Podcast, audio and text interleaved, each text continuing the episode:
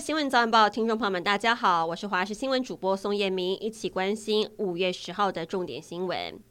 龙邦和泰山公司派的经营权争夺战持续周旋当中，昨天下午泰山才召开记者会，晚上就宣布依照违反证券交易法，执行职务应该保持独立性，解任独立董事陈敏勋。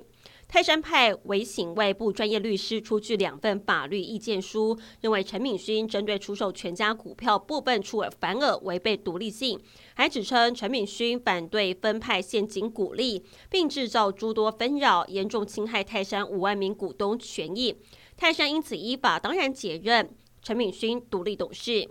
今天凌晨两点四十八分，新北永和复兴街一栋住宅发生火警，有一名女性受困，现场已经失去了生命迹象，送医不治。一名三十岁的男性自行逃出，但是右手有二到三度烧烫伤。另外也救出了五名民众。根据了解，这栋住宅一共居住了七个人，其中一名女性是儿子的女友之外，其他都是家人。有邻居表示，火灾之前疑似听到了吵架声，随后就听到爆炸声响。警方不排除人为纵火的可能性。世界卫生大会本月二十一号将在日内瓦登场。美国国务卿布林肯发表声明，希望可以让台湾以观察员身份与会。美国国务院官网在九号贴出了布林肯声明，表示美国强烈鼓励世界卫生组织邀请台湾以观察员身份参加，并强调台湾对于全球公卫来说是一个具有能力、积极且负责任的一员，也能为大会带来重要价值，因此不该排除台湾。这也是布林肯连续第三年为台湾发声。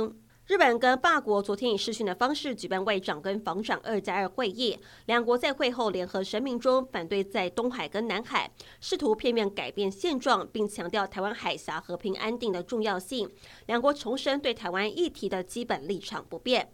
白宫今天证实，美国总统拜登五月要前往日本出席七大工业国集团 G7 峰会之后，将前往巴布亚纽几内亚访问，也是历年来首位走访当地现任的美国总统。这项安排凸显美国极力想在太平洋地区抗衡中国势力。最新发布的研究报告显示，在开发中国家，只要为孕妇提供简单便宜的医疗保健措施，像是提供阿司匹林，每年就能预防一百多万名的胎儿死产或是新生儿早夭。发表报告的国际研究人员估算，全球新生儿大约有四分之一面临早产或是出生时体重不足。研究人员表示，目前这类的预防改善几乎是没有进展。